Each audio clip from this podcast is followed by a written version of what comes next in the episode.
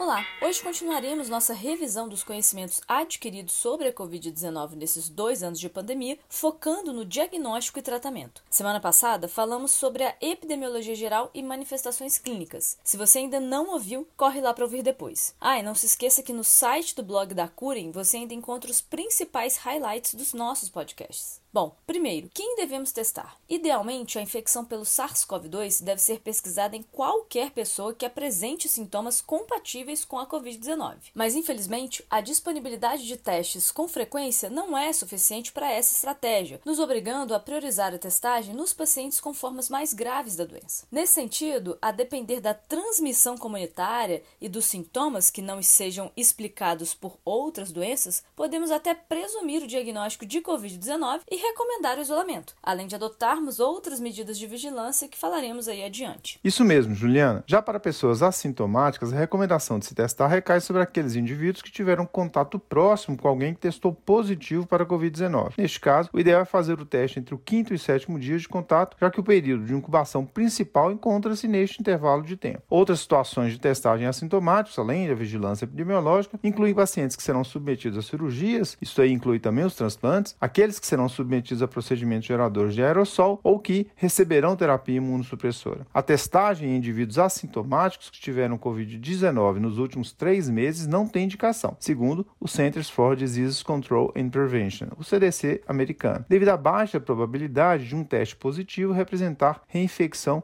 neste período de tempo. Com relação aos tipos de testes disponíveis, o de maior acurácia segue sendo a pesquisa do SARS-CoV-2 do suave nasal por meio do RT-PCR, ou seja, reação em cadeia da polimerase em tempo real, que nada mais é do que uma técnica de amplificação do material genético do vírus e cujo resultado é viável dentro de algumas horas. Mas isso vai depender, obviamente, da capacidade e da demanda dos laboratórios. E aqui uma observação: não devemos confundir o RT-PCR com o teste rápido do antígeno viral, cuja coleta também é por suave nasal nasal, ou seja, ele é pesquisado no swab nasal, mas cuja técnica não é feita por meio de amplificação genética, mas sim uma reação de imunocromatografia com identificação qualitativa do antígeno viral. Por ser um teste rápido do tipo point of care, o resultado sai em poucos minutos. Vandak, e na comparação entre os dois exames, o RT-PCR é o mais acurado, com a especificidade próxima a 100%, ou seja, um exame positivo confirma o diagnóstico de COVID-19 mesmo em pessoas assintomáticas, já que a ausência de sintomas sintomas é claramente reconhecida no espectro de apresentação dessa doença. Já um teste de antígeno positivo terá o poder de confirmação imediata apenas em pessoas sintomáticas. Isso porque ele é um pouco menos acurado. Já pessoas assintomáticas, a conclusão de confirmação da doença a partir aí de um teste de antígeno positivo depende de alguns fatores, como da taxa de transmissão comunitária, da história de exposição do indivíduo dentro dos últimos 14 dias, sobretudo nos últimos 7 dias, e do seu status status vacinal. Se a transmissão estiver baixa, se não houver relato de exposição e a vacinação estiver completa, e se mesmo assim o teste do antígeno vier positivo num assintomático, a orientação do CDC é fazer o RT-PCR, por ser mais acurado, dentro aí de 48 horas. E se vier negativo, se o RT-PCR vier negativo, aí sim o diagnóstico da Covid estaria excluído. Agora, se a taxa de transmissão ainda estiver alta, mesmo com status vacinal completo,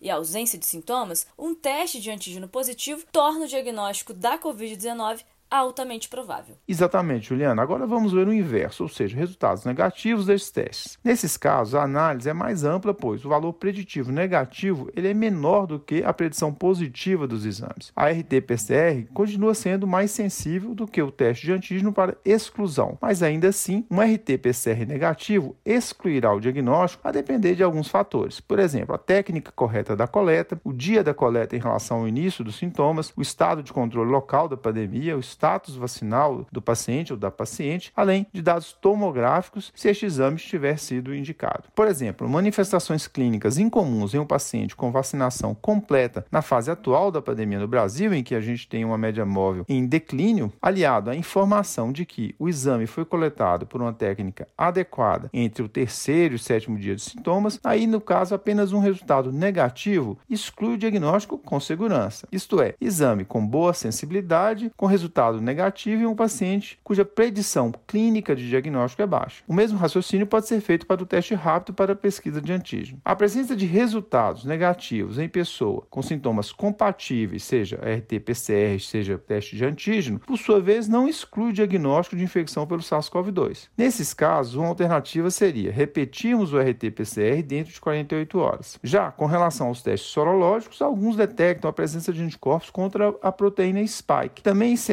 elevam os anticorpos após a administração de algumas vacinas. Isso impossibilita a diferenciação entre infecção prévia e vacinação. Vamos tratar de questões relacionadas à vacinação no próximo episódio deste podcast. Sobre o chamado autoteste, a Anvisa já aprovou agora em fevereiro deste ano a comercialização em território nacional de um fabricante específico, mas sob orientação de que se trata de um exame de caráter orientativo, auxiliando, por exemplo, na decisão pelo isolamento e não representando um atestado médico, por exemplo, devendo o paciente ou a paciente se submeter a uma avaliação médica. Falando um pouco sobre a reinfecção para fecharmos essa parte do diagnóstico. Bom, nos três primeiros meses de uma infecção por SARS-CoV-2 documentada, documentada, não há necessidade de ficar retestando indivíduos assintomáticos, visto que uma reinfecção neste período é considerada improvável. Até porque, ainda que seja incomum após o décimo dia de sintoma, o RT-PCR pode ainda permanecer positivo por algumas semanas, mesmo diante da recuperação completa do paciente, e isso não necessariamente significa uma infecção ativa. Nessas situações específicas aí de persistência do exame de RT-PCR positivo ao longo do intervalo de três meses da primeira infecção, caso haja, porventura, né, um reaparecimento dos sintomas, é necessário investigar causas alternativas para explicar esses sintomas ou proceder a um teste de sequenciamento genético para verificação de infecção por duas cepas diferentes, o que aí configuraria de fato uma reinfecção. Mas esses testes nem sempre né, são disponíveis. Bom, seguindo então para o tratamento. Muito se avançou ao longo desses dois anos de pandemia com a publicação de um número incrivelmente elevado de trabalhos científicos relevantes. Se fôssemos destacar um avanço da terapia, até o momento, a principal medicação com impacto na redução da mortalidade continua sendo a dexametasona, na dose de 6mg por 10 dias. Ela é indicada para pacientes que necessitam de alguma suplementação de oxigênio e sendo o benefício ainda maior naqueles casos mais graves. Além da dexa, os pacientes com formas moderadas a graves, com necessidade de internação e uso de oxigênio suplementar, podem se beneficiar do tocilizumab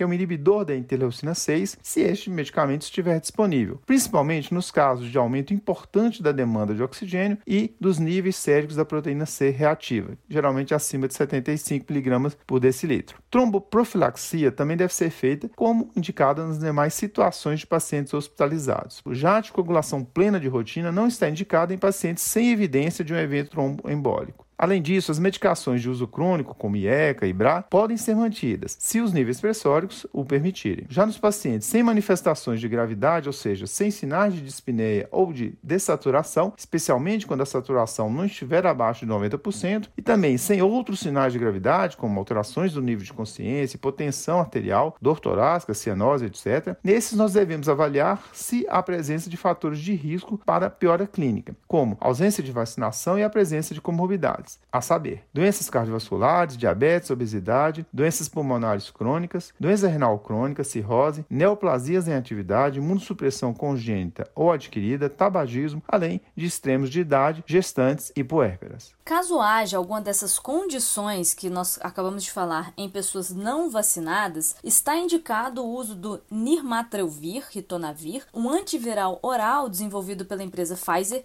e cujo nome comercial é Paxlovid. Os resultados da administração desta medicação em pacientes com Covid-19 leve a moderada e fatores de risco para o desenvolvimento de formas graves demonstraram redução da taxa de hospitalizações e morte quando administrado ao longo do diagnóstico nos primeiros cinco dias. Essa medicação foi aprovada recentemente, no dia 30 de março, aqui no Brasil. No combate ao coronavírus, a Anvisa aprovou o uso emergencial de um novo antiviral contra a Covid. As indicações do Paxlovid já foram faladas, ou seja, são para aqueles adultos adultos com fatores de risco para piora clínica, aquelas comorbidades que mencionamos, sobretudo se pacientes não vacinados, exceto aquelas comorbidades que insuficiência renal e gestantes, onde a medicação não foi completamente testada, com diagnóstico de COVID-19, mas que não estejam internados e sem a necessidade de oxigênio complementar. O uso deve ser feito por no máximo cinco dias. Como foi recém-aprovado, ainda não temos informações suficientes sobre o valor a ser comercializado e se será ou não incorporado ao SUS. A alternativa a essa medicação, com finalidade semelhante de se evitar uma pior, seria o uso do anticorpo monoclonal Sotrevimab, já aprovado em nosso país, mas ainda com disponibilidade limitada, já que só pode ser administrado por via endovenosa em ambiente hospitalar e para pacientes que não necessitem de oxigênio suplementar, exatamente por se tratar de uma medicação cujo benefício está em reduzir a taxa de progressão para doença grave. Com relação às medicações específicas para a COVID-19, seja para formas leves a moderadas, sem fator de risco para piora, até o momento não existe nenhuma medicação que reduza a mortalidade ou tempo de doença. O corticoide, seja dexametasona, prednisona ou outra formulação, não tem benefício nesse grupo de pacientes caso não estejam usando oxigênio suplementar especificamente para o tratamento da Covid-19. Por outro lado, naquelas situações clássicas de comorbidades associadas como asma e DPOC que venham a ser exacerbadas pelo SARS-CoV-2, o corticoide tem benefício conforme as recomendações anteriores do manejo dessas doenças. Boa observação, Juliana. Medicações como o antidepressivo fluvoxamina, corticoides inalatórios e a colchicina apresentaram dados conflitantes acerca do benefício e, portanto, não estão indicadas para o tratamento da Covid-19 em qualquer fase da doença. A fluvoxamina, por exemplo, reduziu a taxa de hospitalização em um ensaio clínico brasileiro publicado na revista Lancet, mas não reduziu a mortalidade. E a definição de hospitalização incorre em um risco de viés importante, pois incluiu a permanência em um ambiente de emergência por pelo menos seis horas horas, sendo que a maior parte da redução de hospitalização observada nesse estudo recaiu exatamente neste subgrupo, e não propriamente no grupo de pacientes que foram efetivamente internados. A colchicina, por sua vez, parece reduzir a internação, mas às custas de efeitos colaterais importantes, elevando o risco em relação ao benefício, além de não reduzir a mortalidade. Drogas como hidroxicloroquina e vermectina já possuem evidências suficientes mostrando que não tem benefício na redução de desfechos como internação e óbito na COVID-19 além de terem efeitos colaterais importantes, ou seja, já estão proscritas há algum tempo. O manejo da insuficiência respiratória recai sobre a modalidade ventilatória indicada, seja catéter nasal, máscara facial, cânula nasal de alto fluxo, a famosa KNAF, ventilação não invasiva ou mesmo a própria ventilação mecânica com estratégia protetora. Sobre essas temáticas relacionadas às estratégias ventilatórias, já publicamos vários episódios a respeito, desde dispositivos de oferta de O2, intubação orotraqueal, vem protetor e até desmame ventilatório. Vale a pena vocês darem uma conferida depois. A melhor estratégia aqui, não invasiva, como KNAF ou VNI, continua em debate, a depender aí do grau de esforço respiratório, da necessidade de pressão positiva e do próprio conforto do paciente conforme a modalidade. O importante aqui é garantir a redução do risco de aerosolização com máscaras apropriadas, boa adaptação do paciente e leito isolado. Por fim, a suspensão do isolamento. Para casos graves, continua sendo de 20 dias do início dos sintomas, e para casos leves a moderados, uma atualização do Ministério Ministério da Saúde foi feita em janeiro deste ano e recomenda a saída do isolamento antes do décimo dia do início dos sintomas, conforme as seguintes orientações. Caso no quinto dia do início dos sintomas o paciente já esteja afebril e tenha um RT-PCR ou mesmo um teste de antígeno negativo, está autorizada a saída do paciente do isolamento. Mas esse paciente ele deve manter as medidas de precaução geral, como uso constante de máscaras, evitar o contato com outras pessoas, especialmente os imunossuprimidos, até o décimo dia. Caso o indivíduo não tenha acesso ao exame, mas esteja assintomático no sétimo dia, essa pessoa até poderá sair do isolamento, mas também mantendo as medidas de precaução até o décimo dia. Se porventura conseguir realizar o exame e estiver assintomático nas últimas 24 horas, poderá sair do isolamento no oitavo dia. Mas, se ainda assim apresentar sintomas, será necessário esperar até o décimo dia e a suspensão do isolamento neste décimo dia está condicionada à remissão dos sintomas e aí sem a necessidade de fazer o teste. Bastante informação por hoje, não é mesmo? Vamos então para um breve resumo.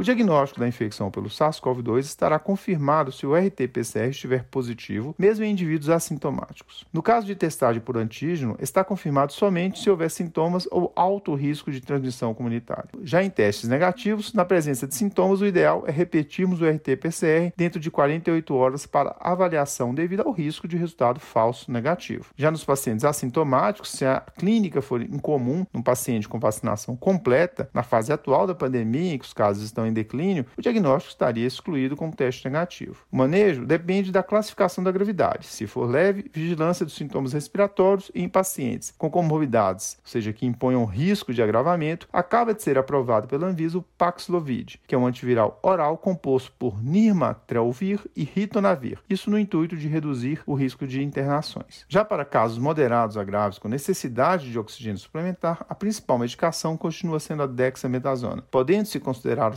ao tocilizumab em aumento importante da necessidade de oxigênio suplementar e PCR elevada. Por fim, a retirada do isolamento para casos graves segue sendo no vigésimo dia do início dos sintomas. Já para os casos moderados e leves, de 5 a 10 dias, a depender da negativação da RT-PCR e ausência de sintomas. Com roteiro e edição de Vandac Nobre e Juliana Vieira e produção de Bernardo Levindo, este foi mais um Corrida de Leito, o podcast da Cura em Lab. Agradecemos e esperamos tê-lo conosco novamente em breve. Até a próxima semana.